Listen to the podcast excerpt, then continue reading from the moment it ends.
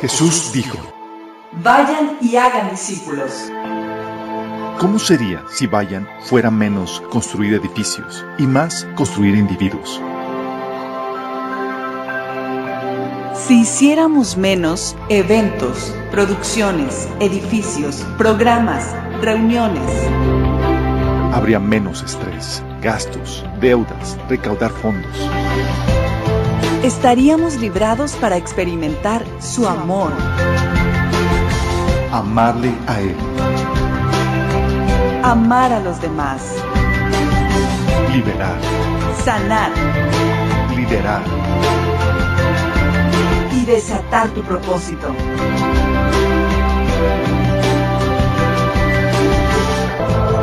Esto es discipulado. Esto es la iglesia.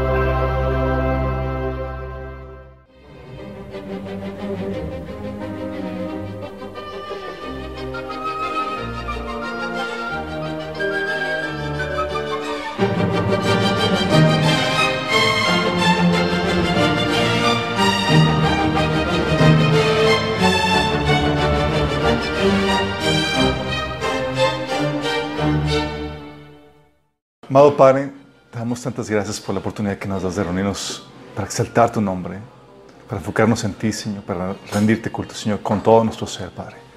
Y ahora queremos sentarnos a tus pies, Jesús, para aprender de ti, Señor. Te rogamos, Señor, que tú hables en nuestros corazones, cambie nuestras vidas por poder de tu palabra y tu Espíritu Santo, Señor. Habla a través de mí, Señor. Bendice a los que están escuchando tu palabra aquí presentes, los que están viendo este video y escuchando el audio, Padre, y los que vienen en camino, Padre. Lo pedimos en nombre de Jesús. Amén. La temática de política y religión la estamos, platicamos que eh, la estamos uniendo porque la política y religión son inseparables y explicamos el porqué en la segunda sesión. Vimos cómo las religiones dan forma a las diferentes cosmovisiones, la sesión 3, y las cuales dan forma a los diferentes órdenes eh, políticos sociales de, de las diferentes culturas. Vimos qué onda con el, cómo la- las diferentes cosmovisiones dan, configuran de forma diferente el tema de la autoridad, la autoridad del gobierno, ¿sí? Y eh, vimos también qué onda con el poder, los límites del poder legislativo, la, la propuesta que tiene el el- la, la propuesta bíblica para la cuestión de gobierno, que es un gobierno limitado en sus funciones y también con, limitado en su poder legislativo. Platicamos con respecto a eso acerca de los derechos dados por Dios, ¿se acuerdan? Y cómo el enemigo lo que hace es que redefine los derechos para cambiar, hacer de lo bueno malo y lo malo bueno, ¿se acuerdan? Habíamos visto eso. Y también cómo utilizan los derechos para poder expandir el poder del gobierno al adjudicarse funciones que no le corresponden. Vimos qué onda con el gobierno del Antiguo Testamento y Nuevo Testamento. ¿Por qué no aplicamos las mismas penas del Antiguo Testamento y por qué? De hecho, de eso quiero comenzar con re- recapitulando. Sí, la vez pasada tema muy importante que te ayuda a entender el cambio de paradigma del Antiguo y Nuevo Testamento. Estuvimos platicando que en el Antiguo Testamento no había libertad de culto, la libertad de expresión estaba sumamente limitada, se sancionaban más delitos y las penas eran sumamente severas, ¿se acuerdan? Oye, deshonraste a tu padre y a tu madre, órale, ¿cuál era la pena? Era muerte, sí. Y habíamos platicado que, que esa, eh, la razón por la cual eh, eso operaba así era porque el propósito de Israel como nación era poseer un pedazo de tierra y establecer en ella la ley y el culto a Dios para recibir sus bendiciones. ¿Se acuerdan que habíamos visto eso? No había solución. Y también eh, esa problemática, esa configuración del Antiguo Testamento, ese orden político-social, era porque también no había solución al problema de la posesión e influencia demoníaca. ¿Se acuerdan? Habíamos platicado también que el Espíritu Santo no habitaba dentro del hombre para poder refrenarlo mm, eh, ni reformarlo. ¿sí? Y por el efecto social que tiene el pecado, este se debía restringir al máximo para asegurar las bendiciones del reino de Dios. Entonces, por esas problemáticas o por esas situaciones, la configuración de gobierno del Antiguo Testamento tenía que ser como, como lo era. En el Nuevo Testamento, bajo el orden del Nuevo Testamento, en cambio, la propuesta cristiana propone libertad de culto, libertad de expresión, eh, los pecados, es- más pecados se, se toleran y las penas son menos severas. Somos vas- más barcos, ¿se acuerdan por qué? Hay esperanza de salvación. Hay esperanza de salvación. El propósito de la iglesia es dispersarse por toda la tierra siendo discípulos de todas las naciones, habíamos visto. Y en Cristo sí hay solución y antídoto contra la influencia y contaminación demoníaca, ¿se acuerdan? También en Cristo, eh, con la redención de Cristo y el Espíritu, eh, el Espíritu Santo puede morar dentro del hombre trayendo regeneración personal y regeneración social. Hay esperanza, ¿sí? Y la idea no es establecer la perfección del reino de Dios con todas sus bendiciones en ese tiempo, sino llevar a cabo nuestra tarea evangelística, ¿sí? Oye, pues toleramos el pecado, sí, porque la intención no es ahorita traer las bendiciones del reino en ese tiempo, sino llevar eh, el evangelio a esa gente que está en pecado, ¿sí?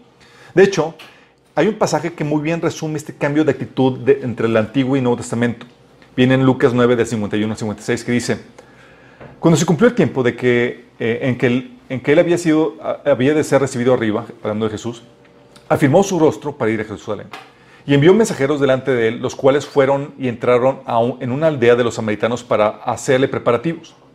Mas no le recibieron, porque su aspecto era como de ir a Jerusalén.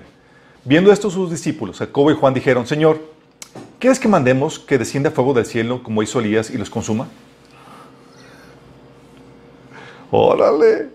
Sí, todavía estaban bajo el paradigma del Antiguo Testamento. Dice, entonces volviéndose él, los reprendió diciendo, vosotros no sabéis de qué espíritu sois porque el Hijo del Hombre no ha venido a perder las almas de los hombres, sino para salvarlas. ¿Te das cuenta del cambio? Sí, ahora el cambio es evangelístico y por eso se tolera el rechazo al Señor, el pecado y todo eso. Sí. Pero esto habíamos platicado que es por tiempo limitado. ¿Se acuerdan? Era por tiempo limitado porque cuando venga el reino de Dios, cuando venga a establecerse, cuando eh, en la tierra nuestra tarea evangelística habrá terminado y la libertad de culto y de expresión van a volver a limitarse. ¿Qué me refiero con eso? Que no se va a poder hablar en contra de la verdad ni en contra de Dios. Sí, y el Señor va a ser el único que va a recibir culto. Y también para propiciar las bendiciones del, reino, no se, no se, tolerará la maldad como lo se hace ahora, sino que la justicia será perfecta y rápida. Sí, y severa, para que se puedan extender las bendiciones de Dios. Entonces, si das cuenta, esta es la diferencia entre el Antiguo y el Nuevo Testamento. En este tiempo, chicos, por lo mismo, por esta configuración, por este eh, trabajo evangelístico, el cristianismo es el paladín de la libertad. Es el campeón de la libertad. A donde quiera que llegue el, cristianismo en su versión protestante, hay que aclarar, en su versión evangélica, trae consigo el estandarte de la libertad. De hecho, la libertad es una de las mayores aportaciones del cristianismo. Podemos decir, oye, esta libertad que gozamos, ¿sabes qué, de, de dónde viene? Viene de la influencia cristiana en la sociedad. Sí. ¿Por qué? Es algo que hemos platicado. Sí. El cristianismo promueve la libertad de culto o la libertad de conciencia, que es lo mismo. Sí. ¿Por qué? Porque el cristianismo mismo requiere de la libertad de culto para eh, para su culto a Cristo, obviamente para que, podamos tener nuestro culto a Cristo. Y a lo largo de la historia, tú puedes ver cómo los cristianos han peleado esa libertad de culto para poder rendir el culto a, Dios, a Cristo, en total libertad. ¿Se acuerdan en Hechos 9, del 1 al 2, donde que decía, mientras tanto Saulo pronunciaba amenazas en cada palabra y estaba ansioso por matar a los seguidores del Señor. Así que acudió al sumo sacerdote, pidió cartas dirigidas en las, en sinagogas de Damasco, para solicitarle su cooperación en el resto de los seguidores del camino que se, eh, que se encontraran ahí. Así se le conocían a los cristianos, seguidores del camino. Su intención era llevarlos a hombres y mujeres por igual de regreso a Jerusalén encadenados. ¿Para qué crees? ¿Para meterlos en la cárcel o para aniquilarlos? El cristianismo desde el inicio se ha enfrentado a la persecución por parte de judíos, del imperio romano, de la iglesia católica y demás. Y la libertad de culto siempre es algo que ha estado peleando. De hecho, ¿alguien se acuerda por qué los migrantes de Inglaterra fueron y fundaron Estados Unidos? Era para poder experimentar la libertad religiosa que no tenían en Europa, ¿sí? Y esa libertad, entonces el cristianismo mismo requiere la libertad de culto para rendir culto a Cristo y a lo largo de la historia lo hemos peleado. Pero también le otorga a las demás religiones, como habíamos platicado, pues su propósito no es matar a las personas de religiones contrarias ni reprimirlas, sino al contrario, persuadirlas de la verdad del Evangelio. ¿Sí? Como el propósito del cristiano es evangelístico, necesita que dentro del marco de la ley se manifiesten las diferentes se manifiestan las, eh, diferentes religiones, se manifiesta la libertad religiosa para que la iglesia pueda hacer su tarea evangelística. Se tiene que identificar quienes no son cristianos. sí. Por eso tú encuentras que en Hechos 17, del 16 al 17, Pablo lo que hacía, dice, mientras Pablo los, eh, los esperaba en Atenas, a Pablo y digo, a Silas y a sus compañeros, dice, le dolió en el alma ver que la ciudad estaba llena de ídolo- ídolos. Acto seguido, Pablo puso la ciudad en fuego. ¿Te imaginas? Ah, Quemar ahí todos los ídolos. No. Dice, así que discutía en las sinagogas con los judíos y con los griegos que adoraban a Dios y a diario hablaba en la plaza con los que se encontraban ahí. ¿Qué hacían? Trataba de persuadirlos. ¿Sí? Dejaba que se manifestara la, la- libertad religiosa, pero trata, para, y eso eh, servía para poder identificar quiénes no eran cristianos y tratar de persuadirlos. Por eso el cristianismo jamás impondrá a toda la población un culto forzoso desde el gobierno. Jamás. No es la propuesta cristiana dentro del gobierno. Sí. Um, dice, fíjate lo que dice Hechos 5, del 16 al 2, hablando de los primeros cristianos. Dice, todos los creyentes se reunían con frecuencia en el templo y en el área conocida como el pórtico de Salomón.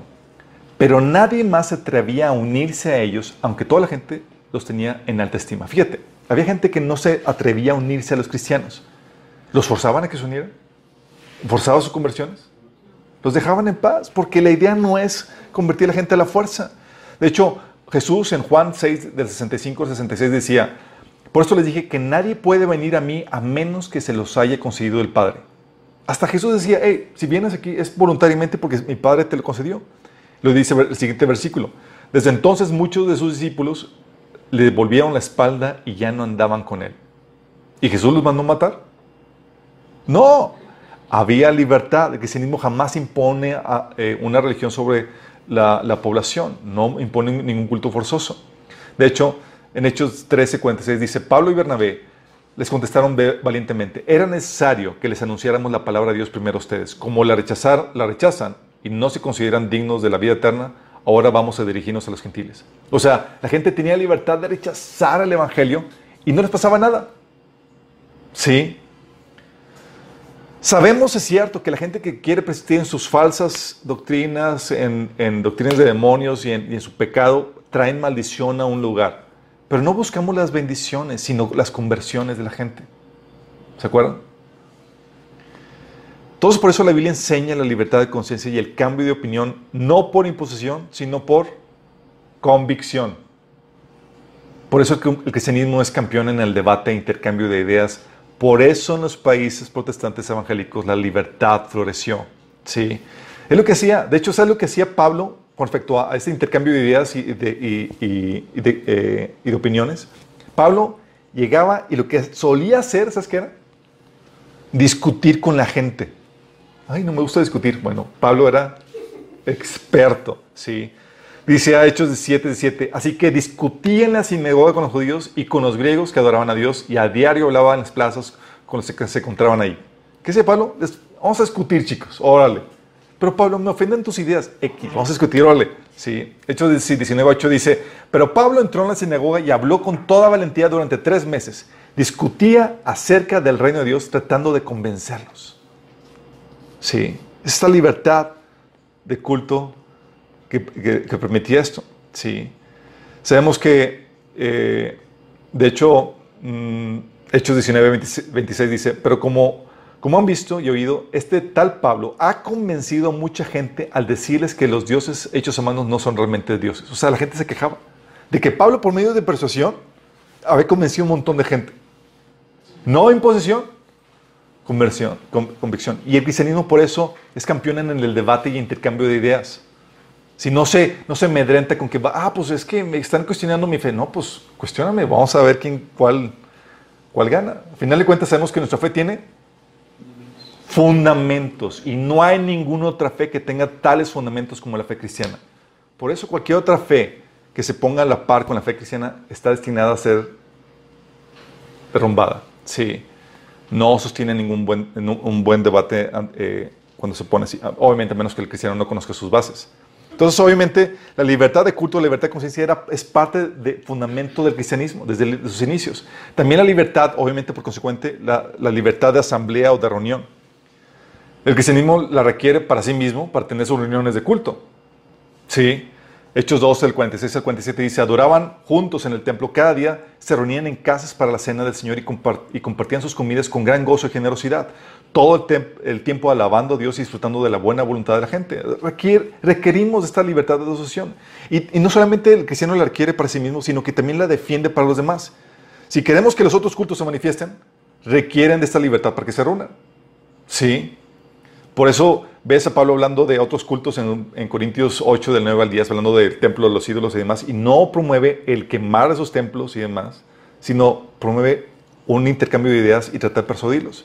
¿sí? También, oye, los otros lugares de culto que eran las sinagogas, no eran iglesias, eran sinagogas, y Pablo no, no, no promovía que se, que se quemaran o que se derrumbaran, sino apro- al contrario, las aprovechaba, decía, ¿dónde hay incrédulos? Ah, sinagoga.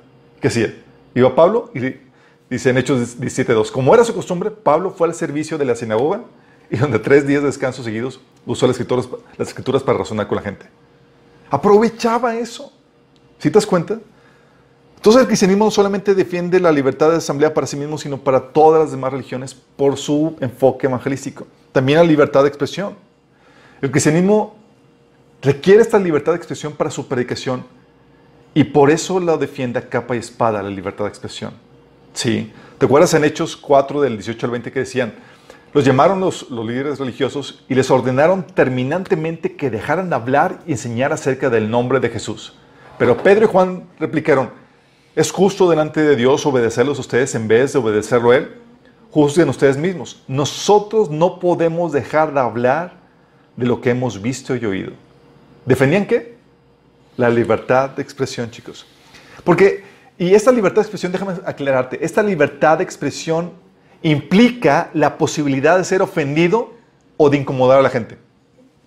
Y si algo hace el, mensaje del Evangelio,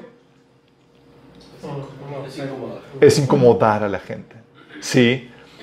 El mensaje de Dios es ofensivo para los que rechazan la verdad, chicos, para los que quieren persistir en pecado. Dice a Jesús, imagínate, Juan 7:7 dice, el mundo no tiene motivos para aborrecerlos. A mí, sin embargo, me aborrecen porque yo testifico que sus obras son malas. ¿Incomodaba a Jesús a la gente? Totalmente. Y si por eso se callaba, no. ¿Qué hacía? Valer su derecho de libertad de expresión. De hecho, también lo hacía Juan. Lucas 3, 19 decía, y también Juan criticó públicamente a Herodes Antipas.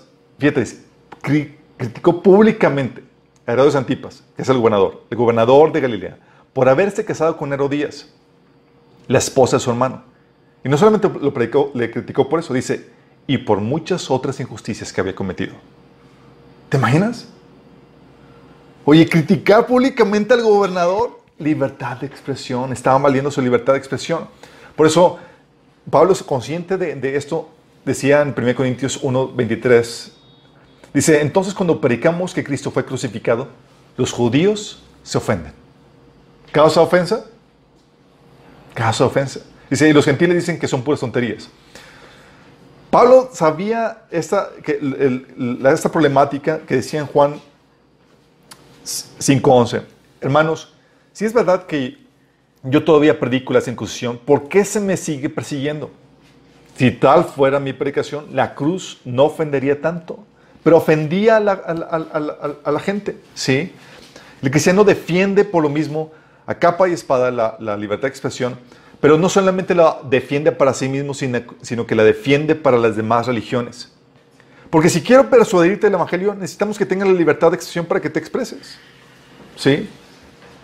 En tu propia religión. Por eso el cristiano soporta que, que la gente blasfeme o hable en contra de Dios o de Cristo a quien adoramos. Lo soportamos. En ninguna otra religión, chicos, sucede eso. ¿Sí? De hecho, Santiago 2.7, hablando Santiago a los cristianos, dice, ¿acaso no son los ricos aquellos que insultan a Jesucristo cuyo nombre ustedes llevan? Y no se promueve que se elimine o que, se, o que es, es ora por los que te insultan, la Biblia enseña, ¿sí? Eh, bendice a los que te maldicen. Hechos 13, 45 dice, pero vino los judíos viendo lo- lo- los judíos la muchedumbre, se llenaron de celos y rebatían lo que Pablo decía, contradiciendo y blasfemando. Y era normal, ¿sí? Dejaban que la libertad de expresión se diera. Sí. Hechos 18, 6 dice, pero oponiéndose y blasfemando a estos, les dijeron, él les dijo, y secundiéndose los vestidos, vuestra sangre sea eh, sobre vuestra cabeza. Yo limpio desde, yo limpio desde ahora me iré a los gentiles. Hablando de que no quisieron escuchar el evangelio, quieren ustedes blasfemar y, y, el mensaje de la salvación, me voy con otro grupo de gente. Pero no se, no se limita, no se restringe la libertad de expresión en otras religiones, al contrario, sí, se promueve. Las otras religiones, en cambio, no les interesa el cambio de opinión por convicción, chicos. Se satisfacen por el, el cambio por imposición. Todas las demás religiones. El cristianismo es, quiero que te persuadas de la verdad y que sea por convicción propia. Las demás religiones, órale, sí. Entonces, la libertad de expresión. Tenemos que entonces el cristianismo como base, fundamento, la libertad de culto o conciencia, libertad de asamblea, libertad de expresión y también libertad del control gu- gubernamental. El cristianismo protestante, chicos, es el que propone un límite a las funciones de gobierno. Un límite a las funciones de gobierno. Es algo que habíamos platicado en las sesiones anteriores. Su función está limitada a mantener y garantizar los derechos a la vida, a la propiedad y la libertad de individuos e instituciones privadas mediante el poder de, de coerción, así como administrar la hacienda y los registros públicos, habíamos, habíamos platicado. No puede adjudicarse el gobierno responsabilidades que no le corresponden como la crianza, la educación, la salud, la ayuda social o dictar eh, cómo debes de hacer tus cosas en la esfera privada, ¿sí? individuos, en diferentes áreas. El cristianismo pone un límite en las funciones. Dice, gobierno no puede, no se le encargado de hacer todas las áreas de la actividad humana. ¿Sí? No puede encargarse, adjudicarse la responsabilidad de sacar todas las funciones de la actividad humana, sino que está limitado a, unas cuantas. Y no solamente eso, sino que el cristianismo pone un límite en el poder legislativo del gobierno. ¿Se acuerdan cómo vimos eso? No puede legislar, uno, contra los derechos humanos dados por Dios, y dos, el cristianismo ayuda a distinguir entre la esfera pública y la esfera privada. ¿Se acuerdan que habíamos visto eso? Y limita al gobierno a legislar los asuntos exclusivos de la esfera pública, que son los de gobierno. ¿Se acuerdan? En la esfera privada no pueden hacer nada más que, si acaso, poner la reglamentación básica para, necesaria para garantizar los derechos entre, entre privados. Fuera de eso no pueden hacer nada más. El, el cristianismo entonces limita las funciones de gobierno, limita el poder legislativo del gobierno y también el cristianismo pone un orden moral en la sociedad, porque con personas morales se requieren menos reglas y menos intervención del gobierno. ¿Qué pasa cuando la sociedad está toda rebelde, caótica y sin, y sin restricción moral? El a mayor caos, a mayor anarquía y desintegración social, se requiere más intervención del gobierno. Por eso hay sociedades donde se pone toque de queda. De queda. O sea, ya no puede salir, ¿por qué? Porque hay un desorden, hay un caos, que, en donde el gobierno tiene que intervenir, no es seguro. O sea, limita tus, tus libertades. Hay puntos de revisión, toques de queda, el ejército ahí restringiendo, puntos de, de- de chequeo. ¿Por qué? Porque cuando, en una sociedad donde no hay la restricción moral personal, donde no hay esos valores morales, se tiene que intervenir el, gobierno para, para implementarlos o forzarlos desde afuera, es decir, desde un exterior que es el gobierno. Entonces, cuando hay, cuando, cuando hay una sociedad cristianizada, se requiere menos intervención del gobierno. Así entonces el, el cristianismo defiende la libertad de los individuos. La libertad para, para que uses tu propiedad como tú desees. Libertad para que conduzcas tu negocio, tu iglesia, tu casa, como creas conveniente. Las personas entonces son libres para emprender y ejercer con libertad los proyectos que crean convenientes en las diferentes áreas de la actividad humana sin restricciones del gobierno. Son libres para incluso poner sus propias reglas internas. Reglas en tu iglesia, reglas en tu casa, reglas en tu negocio.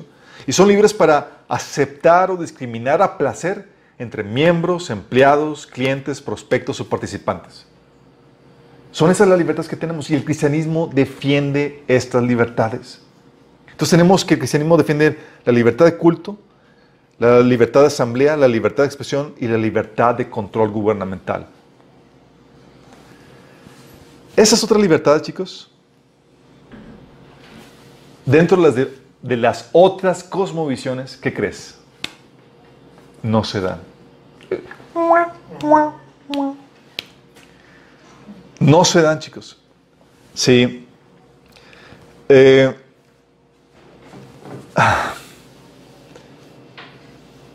¿Por qué? Hay varias explicaciones con respecto a esto. Mira, todas las demás religiones establecen un gobierno totalitario, las demás cosmovisiones. Sí. Establecen gobiernos totalitarios, establecen, quitan la libertad de culto y quitan la libertad de expresión.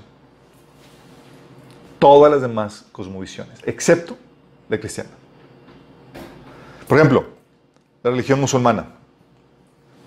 ¿Saben, qué conoce, ¿Saben cómo se conoce el orden legal de la, de la religión musulmana? Sharia, se le llama. La ley Sharia, que es el que lo que hace es que establece o impone con la ley Sharia un gobierno totalitario con leyes para todas las áreas de la vida. Es decir, el gobierno, eh, la religión musulmana por medio del gobierno regula todo respecto a la actividad humana. ¿Te imaginas eso? Es un gobierno totalitario que impone. Tampoco, también quita la libertad de culto. La meta, digo, lo que hacen los, eh, la religión musulmana, no los musulmanes moderados, sino los que siguen el Corán tal cual, es que matan y o reprimen a los infieles, es decir, aquellos que profesan cualquier otra religión. De acuerdo al Corán, la pena de los infieles es la muerte o la reprensión. Tienen que, que, tienen que ser reprimidos, sí. Y por lo mismo, el Islam tiene una historia marcada con terribles masacres de cristianos y judíos. En su historial, dices, oye, ¿cómo se extendían? Por medio de masacres y matanzas. Sí. Y por lo mismo, también no hay libertad de expresión.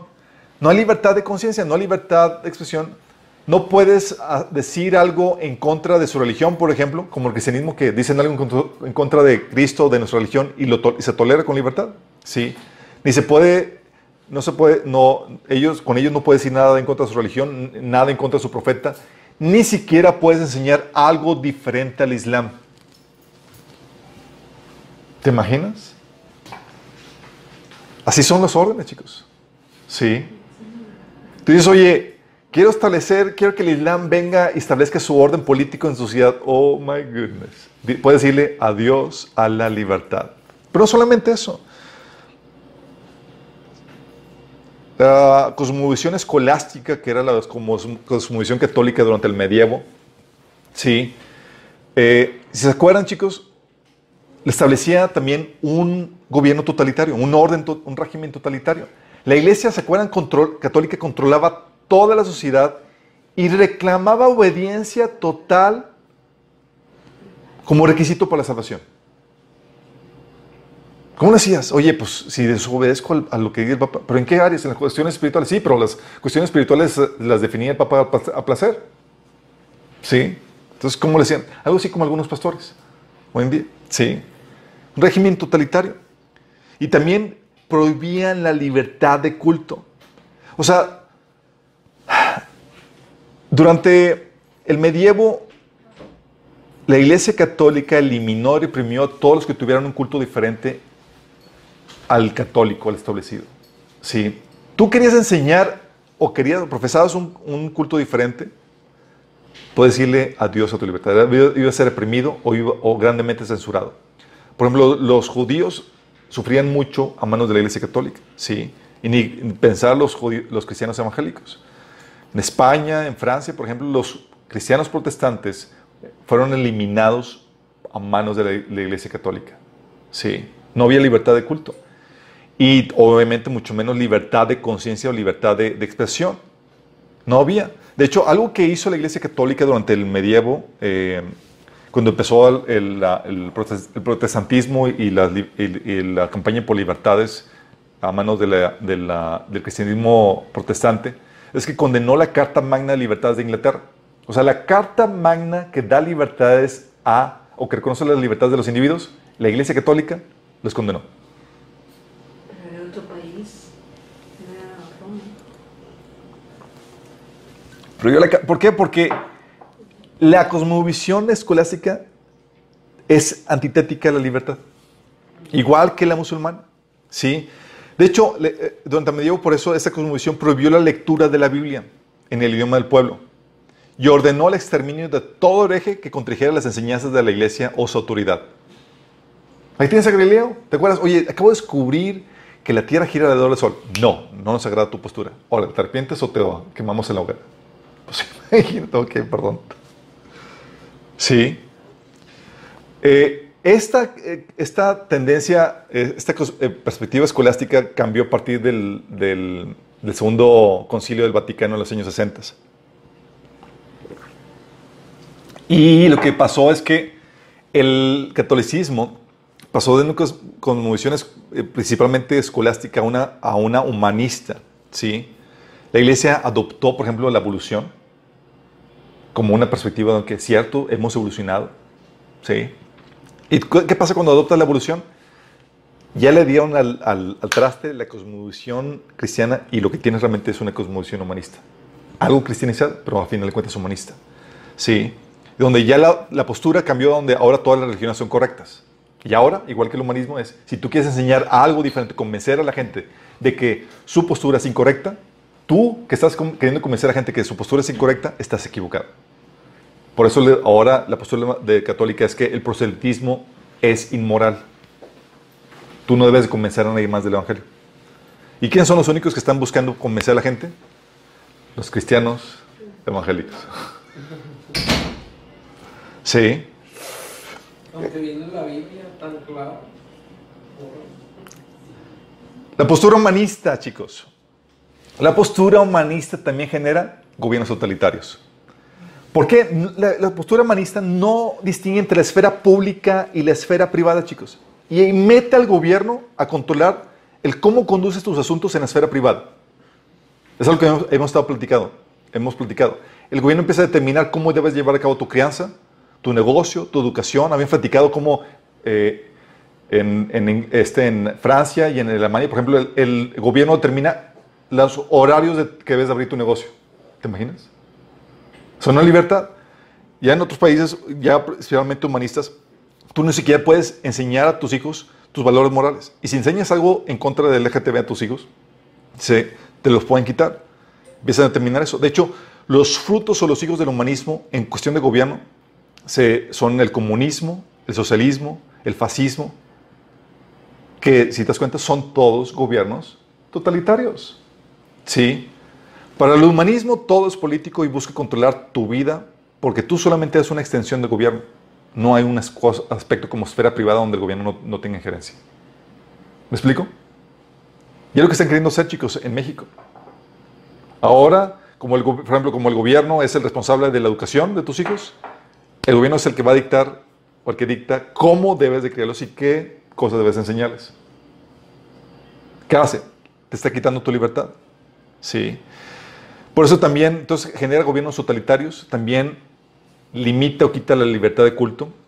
Sí, elimina la, la libertad de culto. Por ejemplo, algo que se hace es que se, se suele prohibirse el cristianismo, suele prohibirse que, que, se exprese el cristianismo en la esfera pública. ¿sí? Por ejemplo, algo que hacen los, los humanistas ateos en Estados Unidos, hay una asociación que se llama Freedom from Religion. ¿Alguien la conoce? ¿La ha escuchado? Freedom from Religion. ¿Sabes lo que hacen ellos? Si tú eres un coach y estás en una escuela pública y se te ocurre orar con tu, con tu equipo que estás y tú oraste, te demandan. Si tú pusiste alguna cuestión de literatura cristiana en tu salón, te demandan. Era, todo eso, ¿sí? Esa reprensión, ¿sí? Es producto de la cosmovisión humanista, es no a la, a la, a la expresión cristiana. De hecho, por eso, en los países comunistas como Cuba, Rusia, China y demás, ¿qué se restringe? La libertad de culto. Sí. De hecho, en Estados Unidos, lo que quieren hacer es Equality Act, por ejemplo, es una ley que quieren proponer que está, no han podido pasar. Pero esta ley lo que propone es que, por ejemplo, las iglesias eh, sean obligadas a que, a que eh, acepten a, eh, en, como parte de su organización a miembros eh, homosexuales, LGTB y demás. O sea, que tú no obtengas ya libertad de discriminación. ¿sí? Eh, y que si predicas algo en contra de, ¿sí? y lo cual está ya empezando a suceder. En países como en, en Inglaterra, en Canadá y demás, tú predicas o ya eh, están queriendo limitar la libertad de expresión en cuestión de la prédica. ¿sí? Por eso la postura humanista, chicos, limita la libertad de culto, limita la libertad de expresión. Elimina la libertad de expresión en varias formas. Por ejemplo, limita el discurso a, los que, a, todo lo que sea políticamente correcto. ¿sí? A lo que no ofenda a nadie. A lo que no se considere odio. Y con eso, chicos, ya puedes descartar el evangelio como libertad de expresión. Porque si algo hacer el evangelio es que va a ofender. Sí. Y lo que está haciendo, y es lo, esto es lo fuerte del asunto. Uno dirías, oye, esto el gobierno represivamente está limitando esto. No. Por ejemplo, en Estados Unidos, ¿sabes? Son los estudiantes con la cosmovisión humanista los que están boicoteando la libertad de expresión. O sea, tú, si tú eres cristiano y demás, y en un ambiente así, ¿a ti te van a limitar tus compañeros? La libertad de expresión. Por ejemplo, este, eh, organizaciones cristianas que invitan a, por ejemplo, no sé si conozca Ben Shapiro o algún otro conservador, lo invitan a la escuela y ¿sabes quiénes son los principales que se arman en contra de eso? Los demás compañeros estu- estudiantes. ¿Por qué? Porque bajo la cosmovisión humanista, ¿sí? ellos tienen el derecho a no sentirse incómodos con tu lenguaje, con tu discurso. ¿sí? Es incorrecto hacer proselitismo. ¿sí? No puedes también no puedes expresarte en contra del régimen que está en control. Mientras que, cuando está la sociedad influenciada por cristianismo es exprésate, est- está- se permite la libertad de expresión. En una sociedad influenciada o dominada por el humanismo, se te limita a ti o se te restringe el hablar en contra del, del- del- del gobierno o del grupo en que está en poder. ¿sí? Y no siempre es el gobierno el que hace esta restricción, a veces es la gente. ¿Por qué? Porque está dominada bajo la cosmovisión humanista. Por eso también tienes, en cuestión de libertad de expresión, tienes las represiones que están, eh, están, están empezando a suceder en Estados Unidos, en Europa, así obviamente como en los países socialistas, como en China, eh, en lo que fue la Unión Soviética y demás. Chicos, ya hay casos de, de predicadores que en la calle no pueden predicar y los meten en la cárcel. Sí, sucedió en Inglaterra, sucedió en Canadá. Así de plano. Y en Austin estaban una, una eh, gobernadora eh, este, eh, lesbiana, estaba abiertamente lesbiana. Lo que había hecho es que había pedido a los predicadores un compendio de sus temas que dan, que prediquen con los domingos para ver que no prediquen algo que sea LGTB. Obviamente la sociedad puso el grito en el cielo y se, se retractaron de eso. Pero ya para que hagan eso, dices, ¿por qué lo hacen? ¿Por qué eso? ¿Sí? O sea, déjame explicarte. ¿Por qué con las otras cosmovisiones no se permite la libertad? Te voy a tratar de explicar esto. Y si entiendes esto, vas a entender la tremenda guerra en la cual estamos. Es muy importante que pongan atención. Primero, partimos de que las cosmovisiones son absolutas y mutuamente excluyentes entre sí. Son absolutas. Es decir, son mutuamente excluyentes. No pueden mezclarse. Su mezcla solo trae su destrucción o su invalidación. O no hay como que cristianos musulmanes. No hay tal cosa, ¿sí? Aunque al inicio uno tenga una, un- componentes de una cosmovisión y componentes de otra, dicha mezcla no es estática para quedarse así. Al contrario, la cosmovisión, eh, que, ah, eh, la cosmovisión que se, le ha, que se ha logrado colocar en el poder va a terminar eliminando los componentes de otras cosmovisiones que quedan en el pensar y en el actual. En el actual. Por ejemplo, si tú tienes una cosmovisión cristiana que domina tu ser, lo que va a hacer es que si está dominando la cosmovis- cosmovisión cristiana, eventualmente y paulatinamente vas a eliminar los elementos humanistas y de otras religiones que están dominando en tu ser. ¿Sí? Es lo que hace toda cosmovisión. La cosmovisión que gobierna en tu ser va a ir eliminando los componentes de otras cosmovisiones. En ese sentido, por ejemplo, si la cosmovisión cristiana va, eh, domina tu ser, lo que va a hacer es que vas a ir avanzando en las consecuencias lógicas de esa cosmovisión en tu vida. Y es lo que sucede con, eh, que dice en Proverbios 4.18. La senda de los justos es como la luz de la aurora que va en aumento hasta que el día es perfecto. ¿Aceptaste el paradigma cristiano? Va a tener efectos. ¿Sí? La cosmovisión musulmana, por ejemplo, desea eliminar al resto de las cosmovisiones. Igual la oriental ¿sí? Los budistas y eso que desean eliminar en contra del otro. También la cosmovisión escolástica desea eliminar al resto. Y aún la cristiana, chicos, desea eliminar al resto. Sí. La única diferencia es que la cristiana busca hacerlo voluntariamente por medio de la persuasión, permitiendo en el ínter la libertad de expresión de las diferentes cosmovisiones. Pero lo que queremos es que queremos conven- convencerte de que te conviertas por medios específicos. Sí. Todas las cosmovisiones buscan controlar, son por naturaleza evangelísticas en ese sentido. Sí. No hay tal cosa, por lo mismo, un musulmán cristiano. No hay un hinduista católico. Las creencias que dan forma a las diferentes cosmovisiones son mutuamente excluyentes, pues describen la realidad de forma diferente. ¿Vamos? ¿Entendiendo? Entonces, las cosmovisiones son absolutas y mutuamente excluyentes en- entre sí. Por lo mismo, solo una puede tomar el control. ¿Va? Puesto que son mutuamente excluyentes, solo una cosmovisión puede prevalecer en el individuo o en el gobierno en un mismo tiempo. La que tome el poder en la persona, en la sociedad, terminará excluyendo al resto de las cosmovisiones, porque son mutuamente excluyentes. ¿Vamos? Y la cosmovisión que prevalezca va a determinar el orden moral y político como habíamos platicado anteriormente. Sí. Recordemos que el gobierno requiere de la religión, o decir, de la cosmovisión, para determinar lo bueno y lo malo, y así derivar el orden moral y legal de una sociedad. ¿Cómo determinas qué es legal, qué es ilegal, qué es lo bueno, qué es lo malo, cuáles son los derechos y obligaciones? Es la religión te da eso. ¿Se acuerdan cómo habíamos discutido cómo las diferentes cosmovisiones de- ah, dan una diferente cosmovis- co- conformación, una configuración del orden moral y social? Vimos la musulmana, vimos la humanista, vimos la escolástica y demás. Sí. Por eso, eh, la cosmovisión que domina una sociedad va a determinar el orden político que se establezca. Entonces, ok, la, la cosmovisión va a determinar el orden moral y político. Sí. Por lo mismo, chicos, la cosmovisión legitimiza a los grupos de poder que establecen dicho orden político legal. Es decir, les dan el poder. La cosmovisión, entonces, la hace es que la gente apruebe a los grupos de poder para que hagan o implementen las políticas que van de acuerdo a esa cosmovisión. Sí, el consenso general de la sociedad es vital para la estabilidad social y- del gobierno. Toda, dice la Biblia, que toda casa o ciudad dividida contra sí misma no prevalecerá.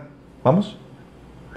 Y si las decisiones de gobierno que se, eh, que se toman son de, acor- eh, de acuerdo a la cosmovisión dominante en la sociedad, van a gozar del apoyo y la aprobación de dicha sociedad.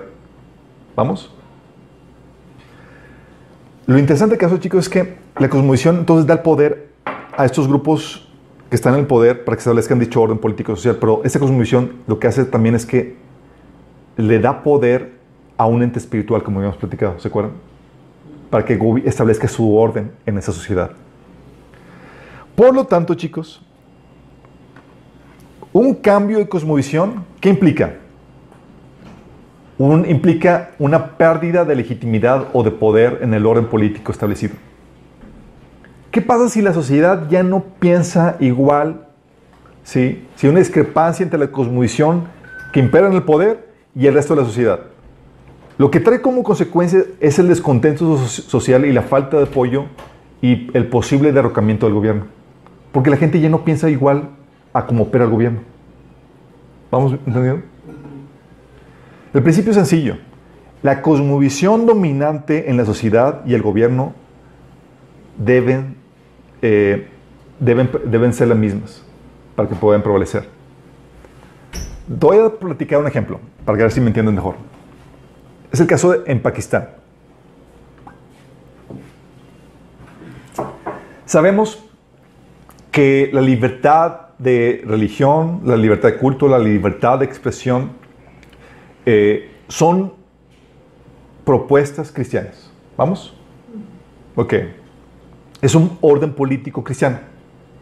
Oye, voy a defender la libertad de expresión y de li- libertad de culto, incluso de las minorías. No me interesa reprimirlas, me interesa convertirlas. ¿Vamos? Bueno, en Pakistán ah, había un político, un gobernador de Punjab, que se llama Salman Te- eh, Taser.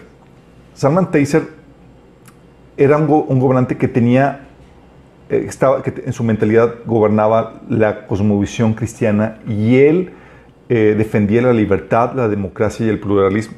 ¿sí? Y el 26 de, eh, el 4 de enero, perdón, del 2011, por uno de sus guardias fue asesinado con 26 balazos. Bueno, tú digas, oye, conmoción porque fue asesinato a sangre fría y en público. Bueno, en el juicio, la gente de la corte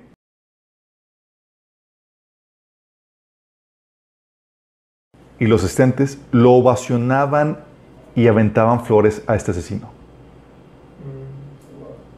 Este asesino se llama Muad, eh, eh, X, este asesino. Vamos a ponerle asesino. Son nombres raros ahí de esos musulmanes.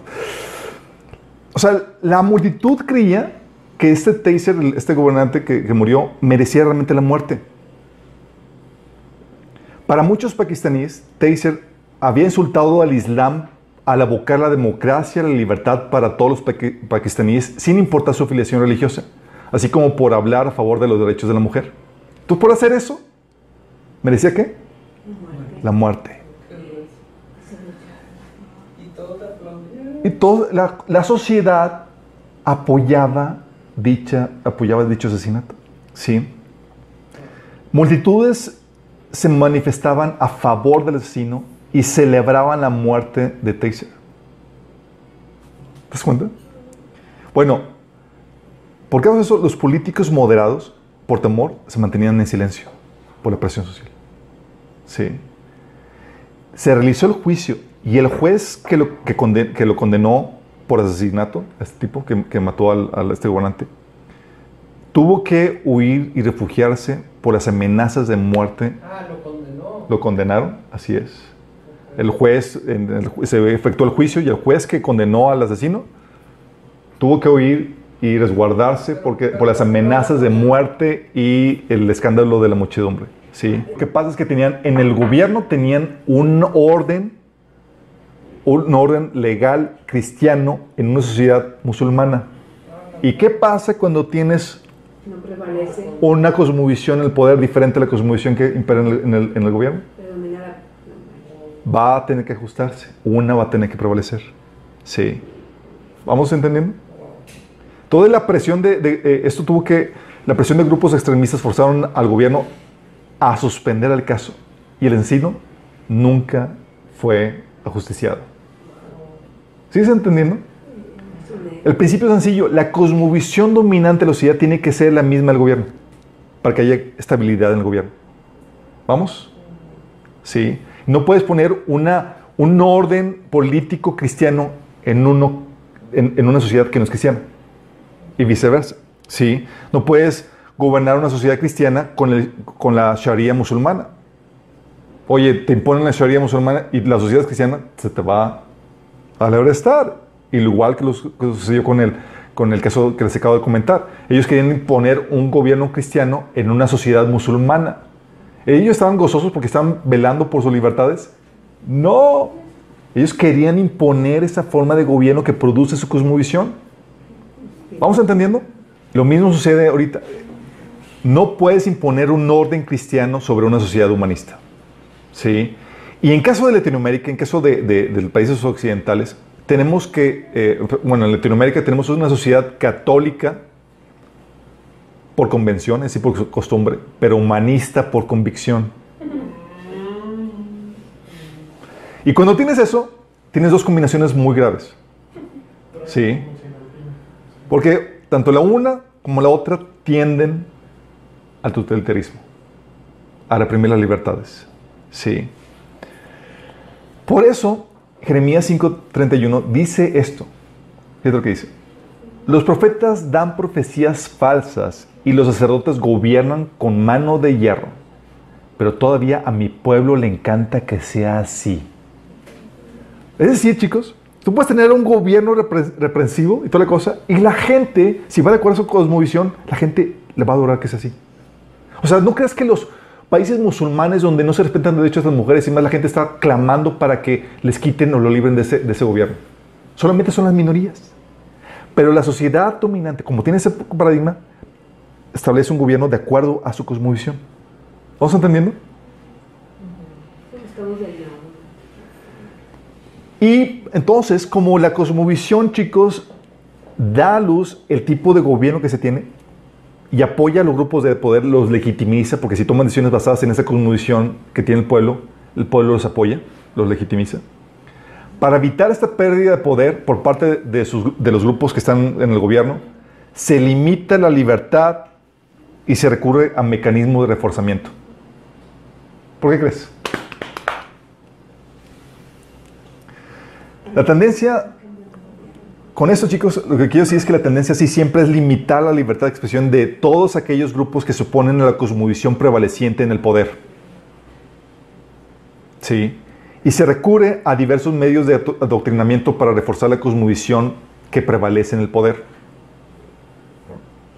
Si no hicieran esto, corren el riesgo de que alguna de la cosmovisión que, tiene, que está levantando su voz prevaleciera y cambiara el orden político.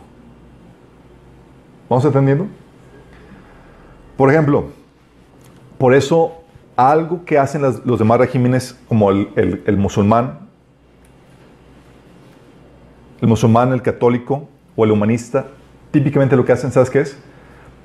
Es hacer una campaña en contra de la Biblia. ¿Por qué? En contra de la Biblia. ¿Por qué crees que durante el medievo la iglesia católica condenaba y quemaba al fuego a lo que tuviera la Biblia? ¿O por qué crees que eh, con la postura humanista, por ejemplo, en Estados Unidos quitaron y prohibieron la Biblia en las escuelas? Porque es una cosmovisión que se contrapone a la cosmovisión cristiana. Es la cosmovisión que prevaleciente, así es. Por eso, por ejemplo, algo que establecían los gobiernos fascistas y comunistas y demás es que obtienen el control de la educación. ¿Para qué? Para reforzar y adoctrinar, adictor- a- a- adoctrinar a la gente a la cosmovisión prevaleciente. Y fomentan el culto, al, la- eh, fomentan el ateísmo, por ejemplo, los países socialistas o comunistas, fomentan el ateísmo, el culto al partido y demás, cosas que fomentan, ayudan a, a que a, a la cosmovisión del grupo de poder para que se siga perpetuando. ¿Vamos entendiendo? Sí. Y por eso en, en países humanistas y demás se prohíbe la predicación o empiezan a poner, a poner restricciones. Sí. Um, en Estados Unidos, por ejemplo, había una eh, eh, había eh, discusiones eh, eh, en escuelas porque llegaban papás cristianos diciendo, oye, queremos, así como enseñan el ateísmo y la evolución, queremos que enseñen la postura cristiana del- de, la creación, de donde venimos, porque es igualmente válida. Y eso ponía el grito en el cielo a, los humanistas más porque si logran insertar la cosmovisión cristiana, les dan el jaque a la humanista, porque son mutuamente excluyentes. ¿Vamos entendiendo? Entonces, por eso, si la cosmovisión que impera, que gobierna, es humanista, y tú estás en el poder con esa cosmovisión, tú vas a, lo que vas a hacer de forma natural es limitar las, a las expresiones de cosmovisiones diferentes. ¿Sí? Porque si prevalece la cosmovisión diferente, va a quitarle el poder o legitimidad a tus decisiones. Y vas a buscar adoctrinar a la gente en tu cosmovisión. ¿Vamos entendiendo? Por eso, chicos, las demás cosmovisiones siempre son represivas. Sí. Por eso van a quitar la libertad. Y dices, oye, pero ahorita no se está quitando tanto. O no. Todo este discurso donde se está limitando la libertad de expresión por, porque es un lenguaje de odio o incomoda a la gente, es producto del humanismo y lo que busca es sancionar o limitar tu libertad de expresión y de tu predicación. Ahorita porque todavía la cosmovisión es, la co- eh, hay gran parte de la población cristiana o influencia cristiana protestante, impide que avance a pasos agigantados, pero estamos en ese camino. Una va a prevalecer, ¿sí? Y esto nos lleva, chicos, a entender esto. La libertad que hoy usamos es fruto del cristianismo y al mismo tiempo es su talón de Aquiles. ¿Por qué?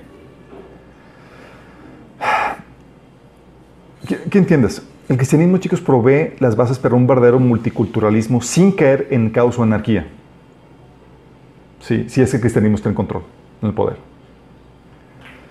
Porque la libertad solo es posible en una sociedad cristianizada, protestante, que ostenta el poder, chicos. ¿Sí? ¿Por qué? Porque no va a restringir la libertad, ni la, eh, la libertad de culto, ni la libertad de expresión. Porque el cristiano lo que busca es persuadir a la gente y ganarla para Cristo, no reprimirla. ¿Sí? Porque, como dice, por su propósito evangelístico, tiene que permitir la libertad de otros cultos y de expresiones opositoras. Queremos evangelizarlos. Tenemos que dejar que se, que se, que se expresen. ¿Sí? Pero, si alguna de estas posiciones opositoras ganan terreno en la sociedad, pueden tomar el poder, derrumbar el orden cristiano establecido y con él todas las libertades que trajo. ¿Estás entendiendo? El cristiano entonces tiene que dar la libertad de culto y de expresión.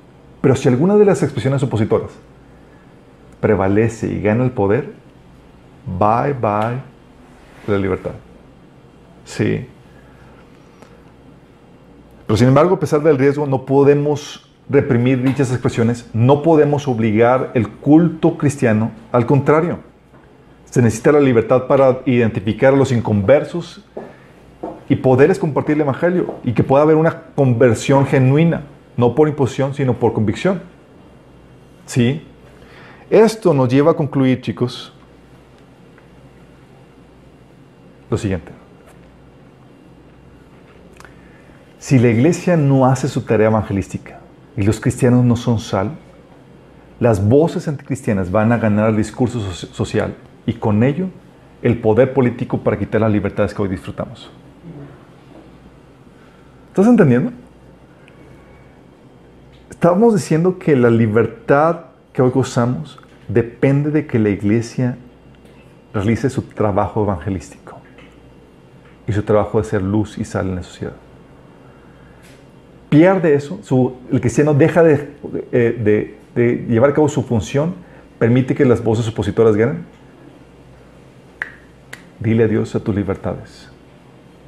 ¿Y qué crees que está pasando? Es- Eso. ¿Por qué crees que en países una vez cristianos hoy han perdido su libertad como Europa? En Europa, por ejemplo, si tú expresas algo en contra del Islam, te multan.